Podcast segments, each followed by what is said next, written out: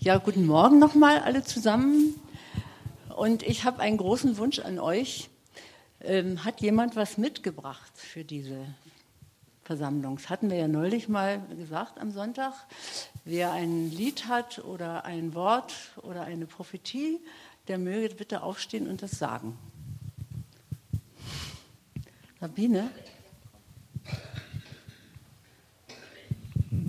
Ich bin heute mal ganz mutig. Sonst mache ich das nie.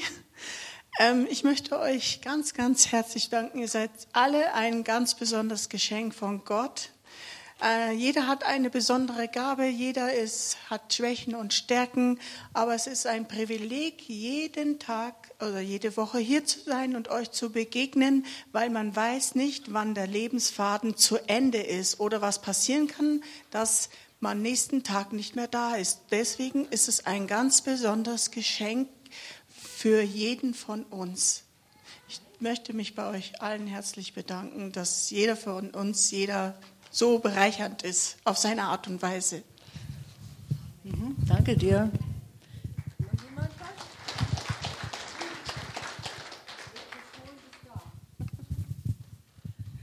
Gut, wenn jetzt niemand was hat, dann würde ich, eine, würde ich euch bitten, dass wir Gott danken. Jeder, wer was auf dem Herzen hat, dass er einfach aufsteht und Gott dankt.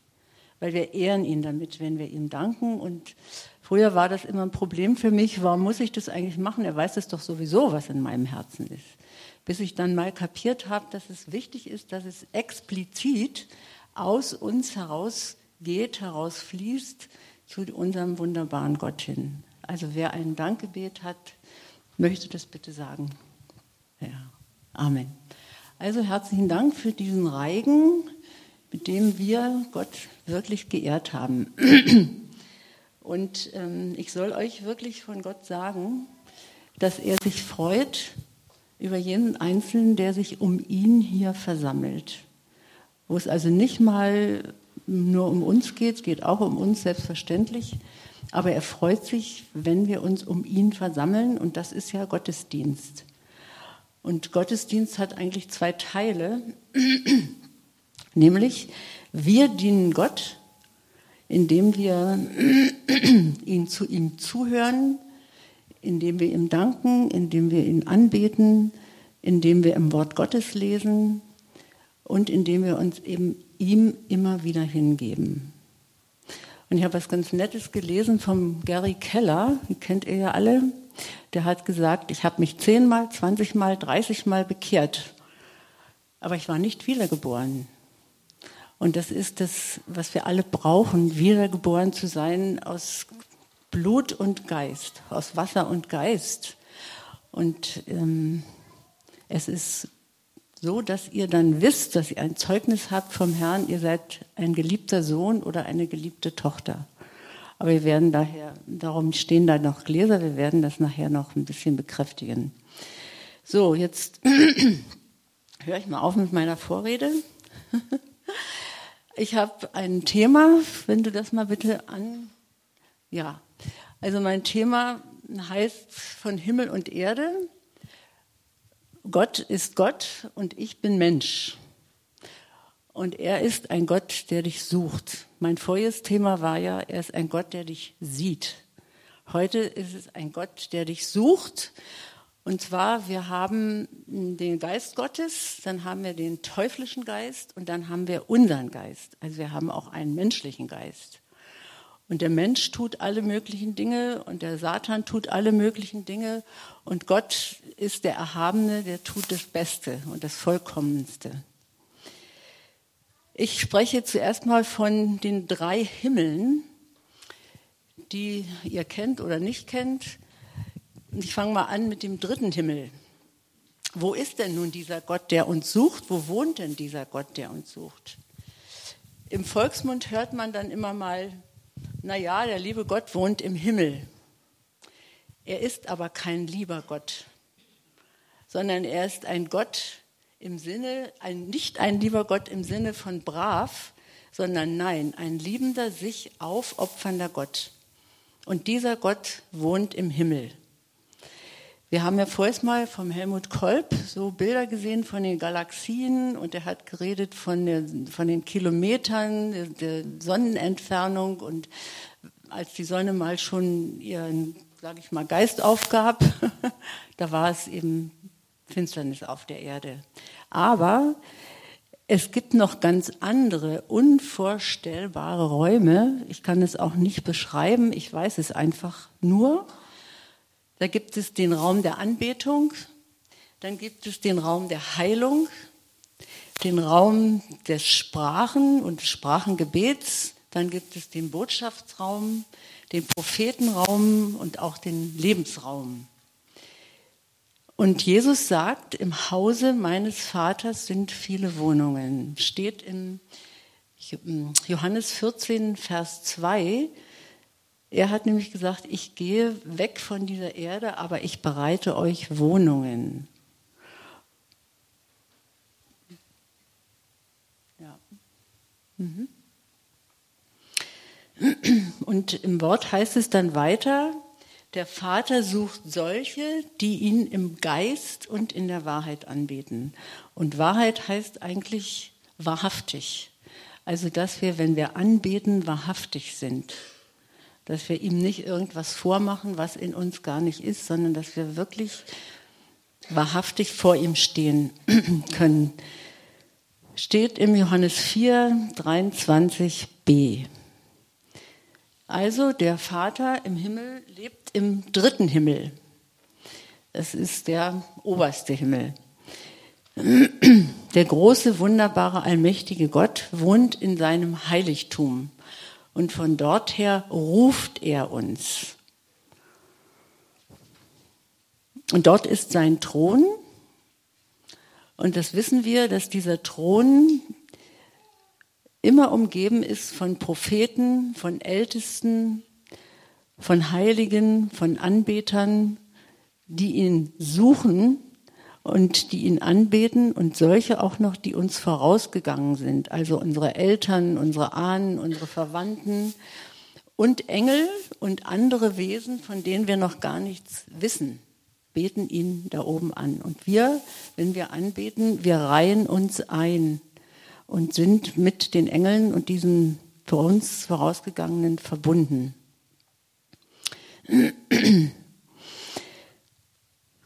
Der Gott des Himmels und der Erden regiert. Er hat nicht nur den Überblick, sondern auch die Kontrolle. Nicht wir müssen immer die Kontrolle übernehmen, sondern er hat die Kontrolle. Er sitzt im Regiment und man denkt man immer, er sitzt da, er sitzt da aber nicht. Er sitzt nicht auf dem Stuhl und guckt da irgendwie zu, sondern er ist ja lebendig. Er geht herum und er sucht und er schaut und er ruft und er ist ähm, immer mit uns in Verbindung. Und da, haben, da gibt es ja dieses Lied, Befiehl du deine Wege, und daraus ist dieser Vers, er sitzt im Regiment und führet alles wohl. Das ist aus dem Psalm 37,5, habe ich jetzt nicht ähm, an der Wand. Diesem großen Gott entgeht nichts, aber auch gar nichts. Haarscharf kennt er dich und mich und weiß um jede unserer Befindlichkeiten. Er kennt unsere Gedanken, er kennt unsere Gefühle, er kennt unseren Willen, er kennt unsere Entscheidungen, er kennt unsere Enttäuschungen, er kennt unsere Kämpfe. Und dieser Gott, das ist eine Seinsaussage, ist gegenwärtig. Man muss sich das mal wirklich vorstellen. Er ist gegenwärtig, er ist jetzt hier Vielleicht steht er auch vor jedem Einzelnen, kann ich gerade nicht sehen, aber es ist möglich, dass er vor jedem Einzelnen steht und fragt, was willst du denn, dass ich dir tun soll? Was willst du eigentlich? Bist du nur hier, um mal was zu hören und dann gehst du wieder? Oder willst du wirklich was von mir? Dann lass es mal hochkommen in deinem Herzen, was du von ihm möchtest. Also er ist und er war und er bleibt und er ist von Ewigkeit zu Ewigkeit. Ewigkeit ist nicht eine verlängerte Lebenszeit, sondern Ewigkeit ist eine neue Lebensqualität, eine himmlische Dimension. Und Dimension übersetzt heißt eigentlich Ausweitung und Ausspannung. Und diese himmlische Dimension können wir überhaupt nicht ergründen. Und Gott ist, sagen wir ja auch immer, eifersüchtig. Und ich sage euch jetzt warum. Weil er alleine hat ein Beschlagsrecht auf dich. Nur er. Ihr könntet eure Hand auf die Schultern legen und leise oder lautes sagen, nur Gott hat ein Beschlagsrecht auf mich. Niemand anders. Niemand anders. Und weil das aber doch so ist, dass wir so Vorlieben haben, das heißt, wir, wir haben Dinge oder Leidenschaften oder Personen oder Leiter oder Vorbilder, die wir vielleicht vor Gott setzen. Und darum ist er ein eifersüchtiger Gott. Er eifert um dich, um mich, um unser Herz. Also alles, was ihm den Platz streitig macht, ist für ihn unehrenhaft. Er, er, er, man kann, ich könnte auch sagen, er hat dich ausgesondert für sich. Du bist sein Eigentum. Und du kannst es auch irgendwann noch mal, vielleicht heute sogar festmachen, dass du das willst, dass du sein Eigentum bist. Und dieses Beschlagsrecht, diese Ausschließlichkeit, das kennen wir von Partnerschaften oder von Ehen, wo eben einer für den anderen da ist. Und ich zitiere nochmal den Gary Keller, der hat eben das auch mal vorgemacht bei einer großen Konferenz und hat gesagt, wenn ich mein Herz, ein Ohr in dem Fall, an das Herz meiner Frau Lilo lege, dann höre ich ihren Herzschlag. Und wenn die Lilo ihr Ohr an mein Herz legt, dann hört sie meinen Herzschlag. Und das ist Herz und Herz vereint zusammen. Und das will Jesus von uns auch. Er möchte ja in dir wohnen. Er sucht Wohnung in dir. Und das heißt nichts anderes als das, dass er mit seinem Herzen in deinem Herzen Wohnung nimmt und ich in ihm auch Wohnung nehme. Das heißt eigentlich dieses Wort. Also er sucht dich für sich, dein Herz. Dein Herz ist der ganze innere Mensch mit all seinen Bewegungen. Also nicht nur Freude und Schmerz, sondern deine Fragen und deine Probleme, alles das macht deinen inneren Menschen, dein Herz aus. Und er zieht. Er sagt, wenn ich erhöht werde von der Erde, will ich alle zu mir ziehen. Johannes 12, hm, 32. Müssten wir eigentlich haben. Wenn nicht, ist auch nicht so schlimm. Also das steht da, wenn ich alle, wenn ich von der Erde erhöht werde, will ich alle zu mir ziehen. Also wir haben schon ein paar Aktivitäten Gottes. Er will, er zieht, er sucht. Und das ist der unabdingbare, ausgesprochene Wille Jesu Christi. Und dieses Kommen habe ich ja schon mal erwähnt, das gehört da auch noch dazu. Und diese Aktivitäten zeugen von seinem mächtigen Wort. Er sucht Anbeter, er will uns alle, er zieht uns und er ruft uns. Und ähm, vielleicht können wir das so aus dem Stegreif singen, dieses Lied, ähm, Zieh mich hin zu dir. Könnt ihr das alle? Ja. Kannst du es mal anstimmen oder kannst du spielen? Okay.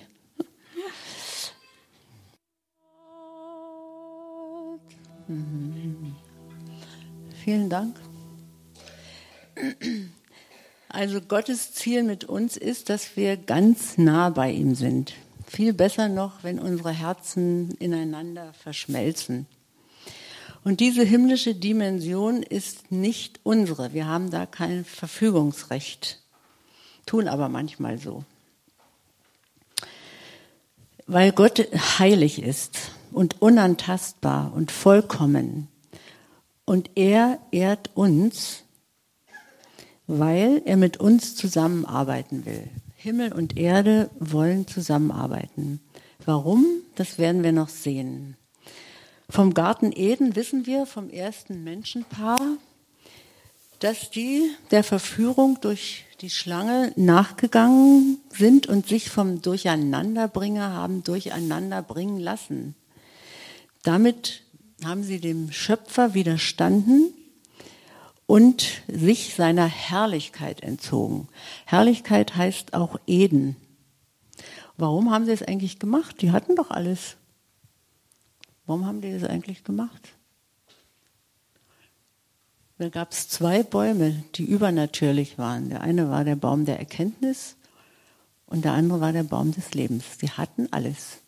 Aber da kam die Schlange und hat geflüstert, ihr werdet sein wie Gott. Und wen reizten das nicht? Ich glaube, wir hätten auch so reagiert. Aber sie wussten nicht, was sie taten. Denn Gott, mit dem sie ganz vertraut in dem Garten lebten, spazieren gingen, sich unterhielten und seine herrliche Gegenwart, Herrlichkeit eben Eden genossen, war erschüttert. Gott war erschüttert. Und ihr kennt es aus dem Neuen Testament, Jesus weint. Jesus weinte über Jerusalem. Jesus weint über uns auch manchmal, weil wir eben nicht immer seine Wege gehen. Der reine, heilige Gott konnte mit Rebellion und Ungehorsam nicht zusammenleben. Vielleicht wisst ihr das von euch auch, dass ihr manchmal was tun solltet, aber sagt, das mache ich nicht. Das passt mir jetzt nicht. Und dann kämpft man ja auch mit Gott und am Ende siegt er doch. Aber wir sind manchmal schon ungehorsam, das weiß ich von mir auch.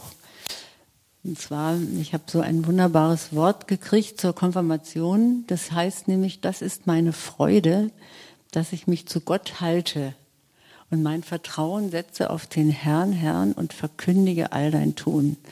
Und ich habe gesagt, so ein doofer Vers. Kann ich überhaupt nicht mit anfangen. Und die anderen hatten, du bist mein Fels und all so eine schönen Wörter. Da war ich richtig ungehorsam, dass ich das gar nicht angenommen habe. Aber jetzt liebe ich es. Hat sich geändert. Also Gott konnte mit, diesem, mit dieser Rebellion und diesem Ungehorsam nicht zusammen sein. Herrlichkeit zu Ende, rausschmiss, Tür zu, Wächterengel davor. So und nun, was ist jetzt? Paradiesende, Schluss aus, empty.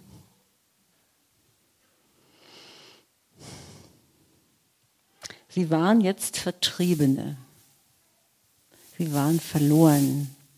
Und ihr wisst, wie das weiterging. Sie mussten dann die, die Erde bestellen und die Frauen unter Schmerzen gebären und Gott hat sogar verflucht. Aber trotz unseres Versagens hat der Vater einen neuen väterlichen Plan erdacht und auch verwirklicht. Rettung durch den Sohn Jesus Christus. Erlösung, Liebe, ewiges Leben, Freude und mehr. Nachzulesen, Johannes 3, Vers 16. Ja.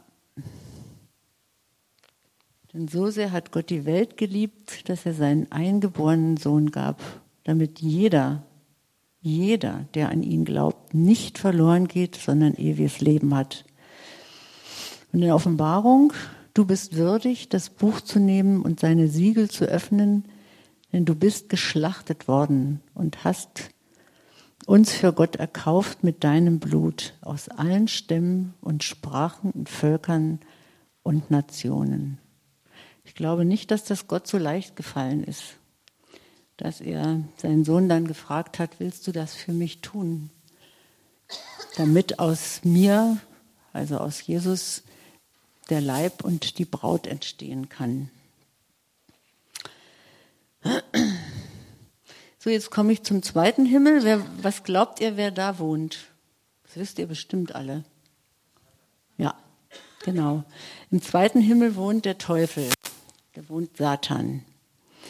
Und zwar ist es Mr. Dunkel oder Mr. Kralle, wie ihr wollt, mit seinen Angestellten, nämlich den Dämonen, den Dämonen der Angst, dem Dämon des Chaos, der Hoffnungslosigkeit, des Schmerzes, des Todes, der Trauer, der Depression. Es gibt noch sicher viele mehr.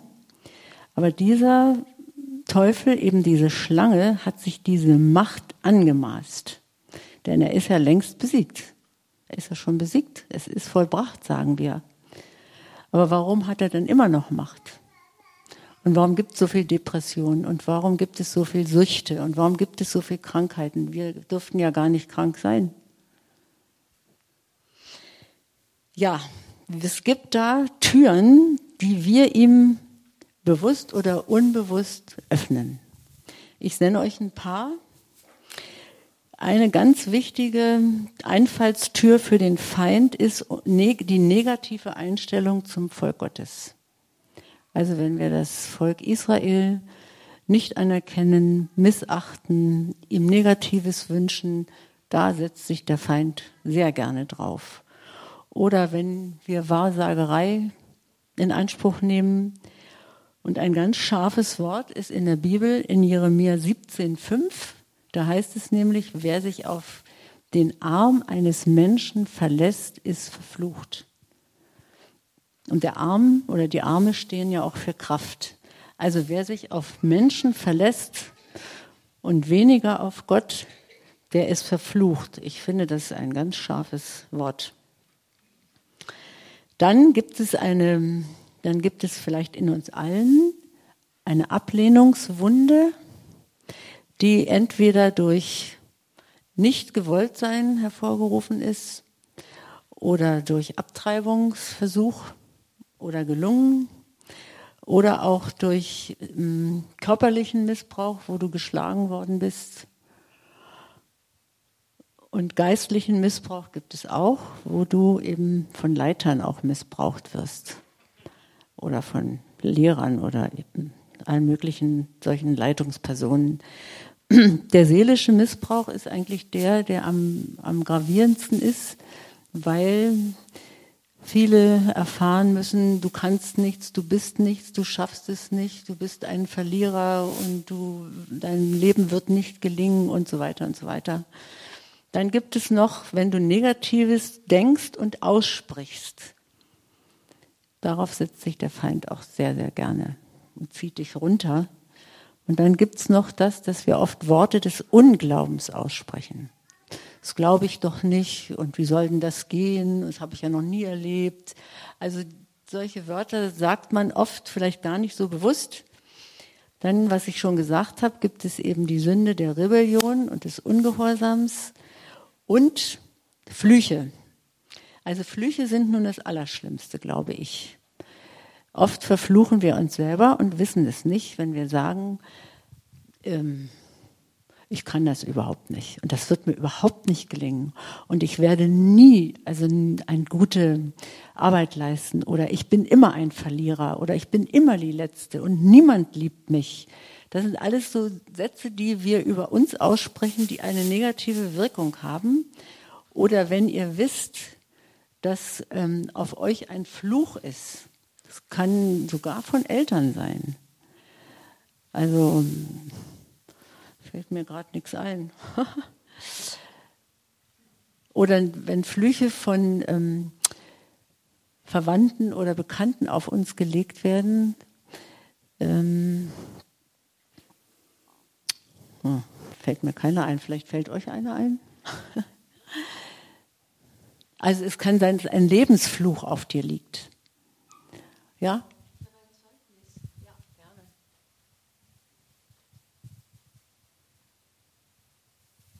Dankeschön.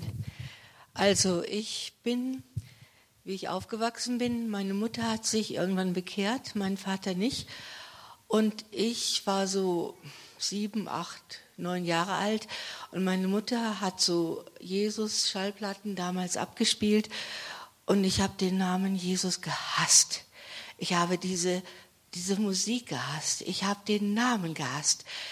Ich wusste, ich wusste es damals, ich war ein Kind gewesen.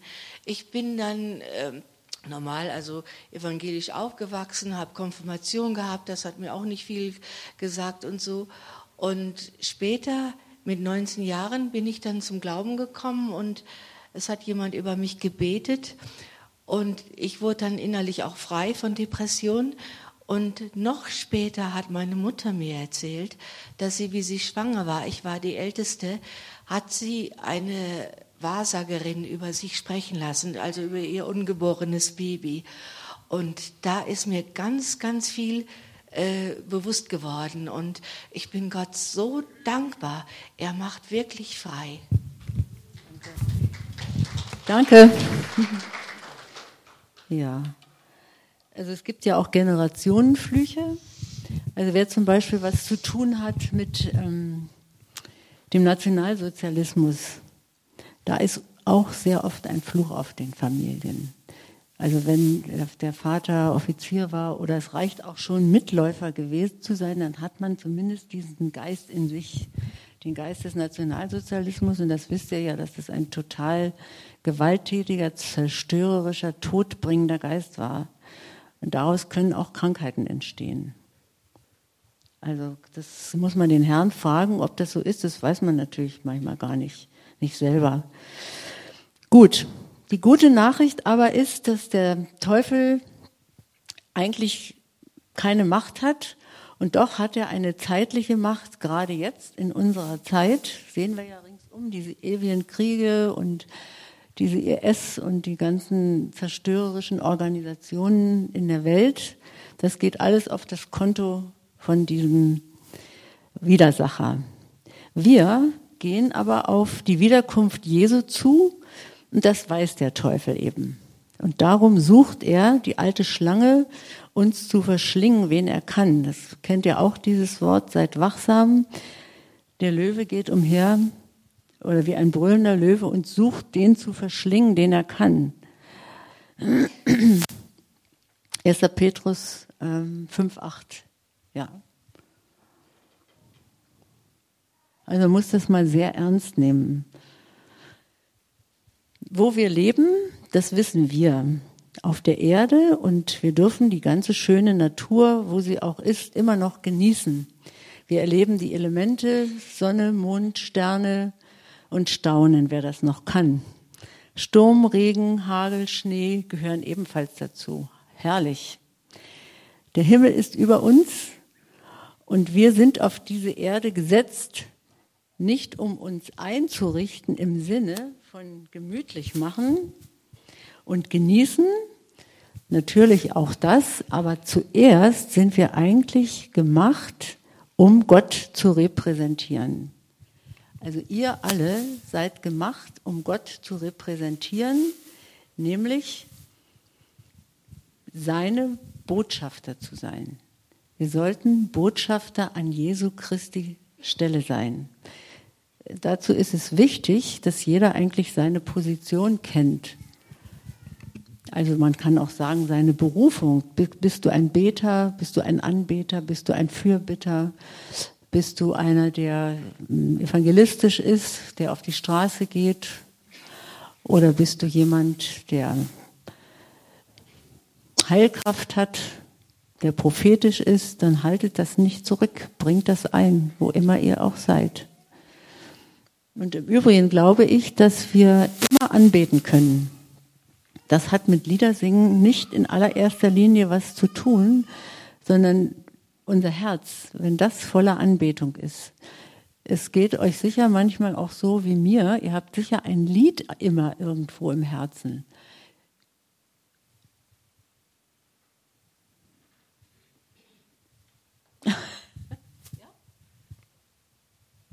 Ja, ich habe gestern was erlebt, wo mir die Gnade von Jesus neu begegnet ist und wo ich dann auf einmal gemerkt habe, ich singe wieder. Immer wieder fällt mir ein Lied ein.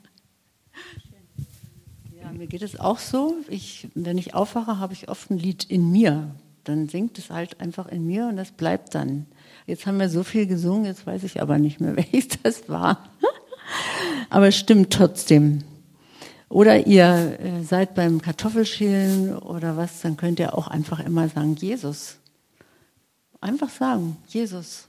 Oder ich liebe dich. Also ganz kurze Sachen, dass ihr immer in dieser Verbindung bleibt mit diesem wunderbaren Gott.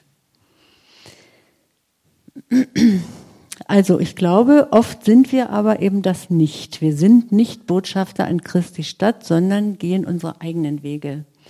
Und von wem werden die bestimmt? Von unserem Menschengeist oder auch von unserer Seele. Die Bibel nennt die Seele ja auch oft Fleisch. Fleisch mit all ihren Lüsten und Begierden. Dazu bitte Galater 5, 24. Also wenn wir zu Christus gehören, dann haben wir unsere Lüsten und Begierden, unsere Sünde gekreuzigt. Und man kann das wirklich machen. Man kann sagen, ich muss nicht sündigen und ich will auch nicht sündigen. Ich will wahrhaftig sein. Wenn es aber dennoch passiert, dann haben wir ja das Kreuz. Dann können wir immer zum Kreuz gehen und sagen, Herr, bitte vergib mir. Und dann hast du auch ein Zeugnis im Herzen, wenn es vergeben ist. Also unsere Seele, Wille, Verstand und Gefühl, das äh, ist das, was man eben Seele nennt, hat Macht. Und sie herrscht auch. Und sie will auch diese Macht behalten. Und im, im Wort Gottes steht auch, die Seele kämpft gegen den Geist und der Geist kämpft gegen die Seele. Also da spielt sich in uns ein Kampf ab. Merken wir vielleicht gar nicht. Und die Seele ist ja merkwürdig. Die ist mal traurig, mal fröhlich, mal himmelhoch jauchzend, zur Erde betrübt, dann wieder, ähm, dann ist sie voller Ideen und hat Motivationen, dann ist sie wieder verletzlich und voller Kritik, dann hat sie Anti- und Sympathie, aber sie hat eben ihre eigene Regie. Die Lösung ist, Sie muss erfüllt werden vom Geist des Vaters. Sie muss erfüllt werden vom Heiligen Geist. Ich sage euch jetzt, ähm, na, wo habe ich das? Irgendwo, hier. Ich sage euch mal vier, ich habe mehrere, aber das wird sonst zu lang. Ich sage euch mal fünf Punkte, wo ihr selber äh, gucken könnt, ob in euch der Geist Gottes lebt. Also, der Geist Gottes erlangt offenbartes Wissen. Also Gott offenbart sich dem, der schon den Geist in sich hat. Das ist, wenn wir den Herzschlag Gottes spüren. Oder geistlich drückt sich auch aus in der Sprache des Glaubens. Also wenn ich dauernd negativ rede und Verneinungen in mir habe, sondern wenn ich wirklich ähm, die Sprache des Glaubens habe. Oder der Geist Gottes, da sagt dir auch, wann eben diese Seele herrscht. Das kannst du bei dir selber auch merken, herrscht der Geist Gottes oder herrscht eher die Seele. Dann kannst du sagen, du blöde Seele, ich schubs dich jetzt vom Thron. Und ich will, dass Jesus da drauf sitzt. Der soll mich regieren und herrschen. Dann, äh, wenn, wenn der Geist in dir ist, dann lebst du konsequent die Hingabe an Jesus. Und der Geist erfrischt dich, weil du angeschlossen bist an diese Quelle. So, soll mal reichen. Gibt noch mehr, aber wenn ihr das haben wollt, kann ich das gerne kopieren. So, jetzt sind wir hier. So, und jetzt ist eben einfach das, was ich vorher gesagt habe, dass diese Seele erfüllt werden muss vom Geist Gottes und wenn die Seele regiert, dann hat sie Gott verloren. Und das ist ja in weiten Teilen verbreitet, dass eher die Seele herrscht als der Geist Gottes in uns.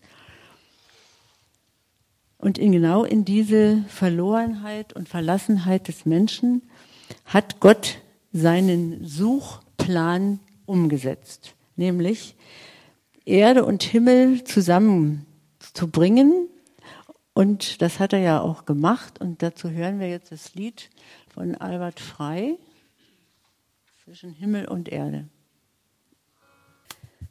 Einer musste für alle sterben. Wenn das nicht Liebe ist. Wir verbinden Blutvergießen mit Tod. Aber Jesus Leidensweg ist ein unermesslich teurer Tod. Und seine wunderbare Auferstehung durch den Heiligen Geist erweckt neues Leben. Dafür stehen diese drei Tage. Karfreitag Schmerz, Samstag Trauer, Sonntag Freude. Spiegelt das nicht auch unser Leben? Schmerz, Trauer, Freude? Ich möchte dazu ein Zeugnis erzählen. Entschuldigung, dass mich das so bewegt. Ähm, als ich mit Johanna schwanger war, die kennt ihr ja alle, hatte ich eine furchtbare Diagnose, die eigentlich eine Todesdiagnose war. Und wir hatten dann Freunde hier, wir wohnten damals gar nicht hier, sondern im Augsburger Raum. Wir hatten aber hier Freunde in München und die Christine hat gesagt, du kommst sofort hierher, ich gehe sofort mit dir in die Frauenklinik. Und das war erstmal ein Schock für mich. Wahrscheinlich ist es sogar ein Trauma. Und ich bin dann nach Hause gegangen und habe gesagt, was soll ich jetzt machen? bin dann so einfach in die Knie gesunken, eigentlich gar nicht bewusst, sondern eigentlich so hingesunken. Es war ja hochschwanger. Und dann habe ich gesagt, so, ich schlage jetzt einfach die Bibel auf. Und was schlage ich, soll ich euch sagen? Der 23. Psalm. Und gehst du durchs finstere Tal, fürchte dich nicht, ich bin bei dir.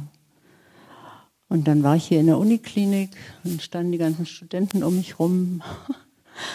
Und dann wurde es nochmal untersucht und dann sagte dieser Oberarzt, wissen Sie was, Sie kriegen ein kerngesundes Kind. Und das ist Freude. Also da war eben Schmerz, Trauer, Freude. Amen. Was hat es mit dem Kreuz jetzt auf sich? In Matthäus 27, 51, Vers 7 und 8 könnt ihr mitlesen hoffe ich jedenfalls. Da stehen die Dinge, die passiert sind zur Todesstunde. Das feiern wir ja sozusagen 15 Uhr. Da zerriss dieser kostbare Vorhang, der im Tempel war. Und der war auch ein dicker, fester Stoff. Der riss mitten in zwei. Das heißt, geistlich übersetzt, der Zugang zum Allerheiligsten war, wurde frei. Dieses, dieser Allerheiligste im Tempel durfte ja nur von dem hohen Priester einmal im Jahr besucht werden, weil er dort ähm, einen Sündenbock hatte, ein, ein makelloses Tier, das wurde dann in die Wüste geschickt und damit wurde gesagt, dass das, dieses makellose Tier die Sünden wegträgt. Und wir haben jetzt einen Sündenbock, Jesus Christus. Er ist unser Mittler geworden. Und wenn du zum Thron der Gnade gehst oder zum Kreuz, dann sollst du wissen, da ist keine Verdammnis, da ist keine Verurteilung, da ist keine Ablehnung, da ist keine Scham, da ist nur Annahme. Da ist nur Annahme. Selbst für Mörder, selbst für Mörder hat Gott Gnade. Denkt den Schächer am Kreuz. Der hat gesagt, wenn du im, im Himmel bist beim Vater, denk an mich. Und dann hat Jesus gesagt, du wirst heute mit mir im Paradies sein. Das ist dieser Garten Eden eben.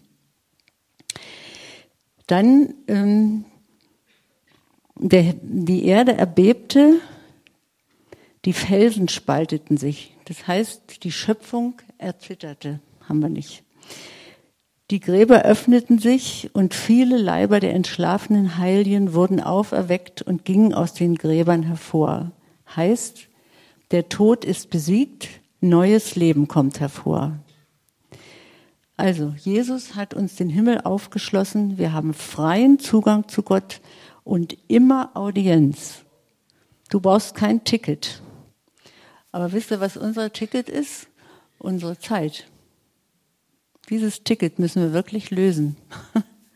Sonst nehmen wir sie uns nicht. Warum und wieso hing Jesus denn dort? Jesus hat sich dazu bereit erklärt. Er hat ähm, sein Leben für uns gegeben und es hat ihn eben sein Blut gekostet. Und dieses Blut, ist ein ganz besonderer Saft. Es ist ein Lebenssaft. Wir haben das ja vorhin im Abendmahl schon zu uns genommen. Und dieser Kreuzestod beweist unumstößlich, dass dieses Blut Leben ist. Und viel Blut ist den Hügel hinuntergelaufen, geflossen in alle Himmelsrichtungen. Weil Jesus ein Mensch war wie du und ich und doch von göttlicher Natur kannte er keine Sünde. Er war sündlos. In ihm floss reines, unbeflecktes Blut. Wie hätte er sonst unser aller Sünden, Krankheiten, Tod und Teufel besiegen können? Er hat dem Tod den Schlüssel abgenommen. Das waren die drei Tage unter der Erde, da hat er mit dem Teufel gekämpft. Und letztlich musste er sagen, gib die Schlüssel raus, ich bin der Sieger. Und dann musste der, Teufel zu Kreuze kriechen. Wir leben alle von diesem Sieg, ob wir es wissen oder nicht. Wir leben alle von diesem Sieg. Wir könnten das einmal einfach mal sagen. Jeder laut oder leise. Du bist der Sieger. Danke dafür. Ja, danke. Sein Blut bleibt ewig mit dem Namen Jesus verbunden. Das heißt, Blut und der Name Jesus gehören zusammen. Das machtvolle Blut Jesu ist so real, dass wir es in unseren menschlichen Bezügen in Anspruch nehmen dürfen. Und es gab mal eine Zeit, so vor einem oder anderthalb Jahren, da war das ja auch mal so brisant mit der, mit der IS und dann fingen die ganzen Herde an in der Welt und so. Und ich kriegte dann irgendwie so, huh, habe ich gedacht, wenn einer von der IS jetzt hier vor meiner Tür steht, was mache ich denn dann? Und ähm, die, wie heißt sie denn in, in Afrika, die sich um die kleinen Babys auf dem Müllhaufen kümmert? Wie heißt die? Die Heidi Beker. Vor der stand in ihrem Haus tatsächlich so eine Soldaten von der IS. Und wir hatten schon ihre Knarre auf sie gerichtet. Und dann hat sie in ganz großer Vollmacht gesagt, nimm dein Gewehr runter. Und die haben das sofort gemacht. Aber das, da muss man eben wirklich Vollmacht haben, Autorität und Vollmacht. Und soweit ich weiß, haben die sich sogar bekehrt. Und ähm, weil ich da auch so irgendwie mich plötzlich gefürchtet habe, hat Jesus mir was ganz Wunderbares gesagt. Und das sage ich euch, das könnt ihr auch machen. Er hat nämlich zu mir gesagt, bestreich deine Tür mit Blut. Ihr wisst das aus der Geschichte Israels, dass die Säuglinge ja äh, vor zwei, also mit nicht zwei Jahren umgebracht werden sollten.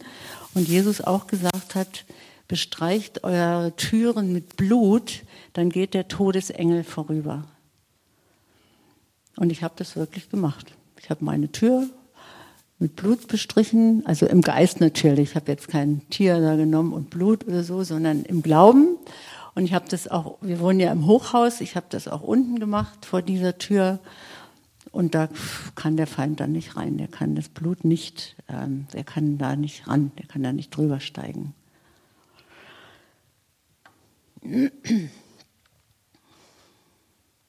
Also mit unserem Verstand können wir das gar nicht begreifen, was das Blut alles ähm, für uns macht. Aber der Geist des Vaters hat Jesus in einer Menschenfrau gezeugt. Und die Kraft des Blutes ist das größte Geheimnis der Welt, habe ich in einem Booklet gelesen. Und wir wenden das Blut Jesu an, weil Kraftwirkungen davon ausgehen. Wir haben in ihm eben die Erlösung. Soll ich noch ein Zeugnis erzählen oder ist euch das genug? Seid ehrlich. Ja, also ich bin ja auch seelsorgerlich unterwegs. Und zu mir kam mal eine, naja, eine, sagen wir mal, mit 40erin und die hat dann zu mir gesagt, weißt du was, es ist so schrecklich in mir, ich höre jede Nacht und jeden Abend, äh, bring dich doch um. Warum bringst du dich eigentlich nicht um? Es macht doch überhaupt keinen Sinn. Und wenn du tot bist, ist alles vorbei. Und das hämmerte und hämmerte und hämmerte in ihr. Und ich wusste zuerst gar nicht, ähm, was ich damit anfangen sollte. Dann habe ich gesagt, Jesus, was soll ich denn machen? Dann kam ein, wie ein Input in mich und dann habe ich sie gefragt, sag mal, hast du einen Bund mit dem Teufel geschlossen? Guckt die mich an und sagt, ja.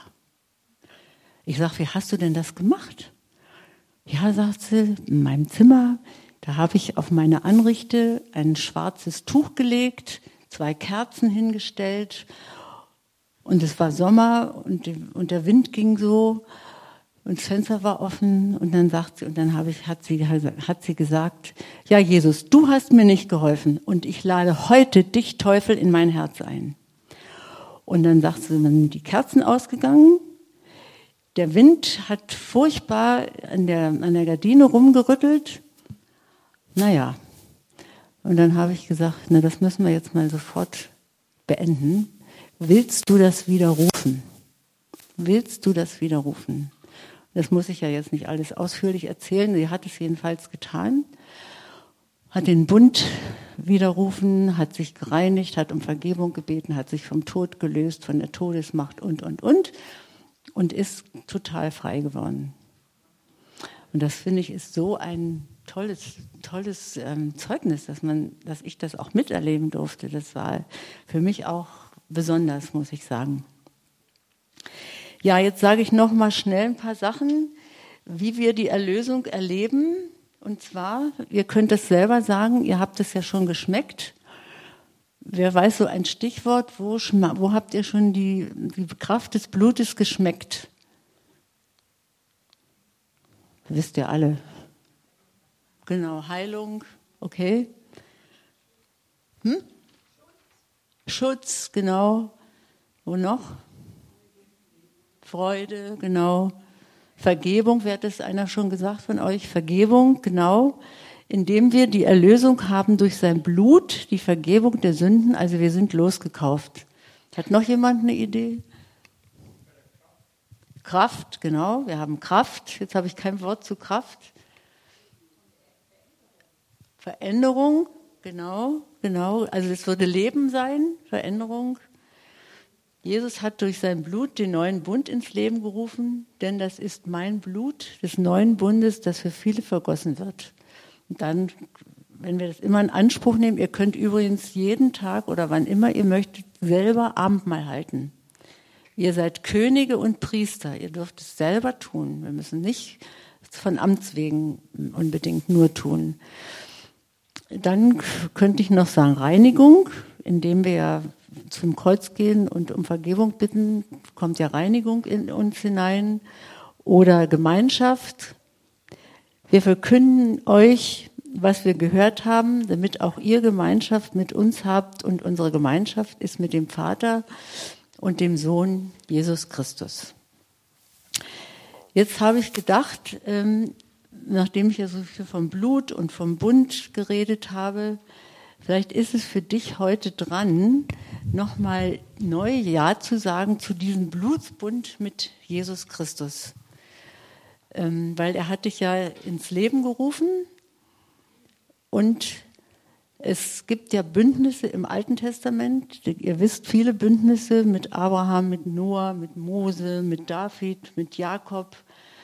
Und da waren im ganz, da war immer war Gott und Mensch. Also der Mensch hat sich verbunden mit Gott. Und im Neuen Testament gibt es eben nur noch diesen neuen Bund, den Gott durch sein Sühneopfer für uns besiegelt hat. Und ich habe mir das mal, ich habe das ähm, mal so wie vorformuliert und ich habe da auch Gläser hingestellt, die werde ich mit Wein füllen. Ihr könnt einfach, ähm, wenn ihr das wollt, nochmal diesen Bund erneuern. Habt ihr das mal im, ähm, im Beamer? Nee. Es müsste noch ein Text da sein. Hm? Ja. Also ich habe mir das so überlegt, ihr könnt es aber auch selber formulieren, wie ihr das möchtet. Wir, wir lesen es jetzt oder ich lese es mal vor. Ich danke dir, Jesus, dass ich einen Bund mit dir schließen darf. Du hast diesen Blutsbund durch dein kostbares, vergossenes Blut gestiftet. Ich nehme diesen Bund heute neu für mich an und danke dir, dass ich nun dein Bundes Bündnispartner, Partnerin bin. Du hältst mich mit deiner Hand und du darfst durch mich wirken. Also wir, wir können aufstehen, es kann jeder so vor sich hin sagen, ihr könnt auch sitzen bleiben und so machen. Und ich sage jetzt mal Amen. Und das ist übrigens Psalm 73, 2, du hältst mich mit deiner Hand, dann gieße ich inzwischen Wein ein. Und wenn ihr das ähm, ausgesprochen habt, diesen Bund am Platz oder wir machen zusammen, dann geht ihr einfach hin und besiegelt das mit einem Schluck Blut.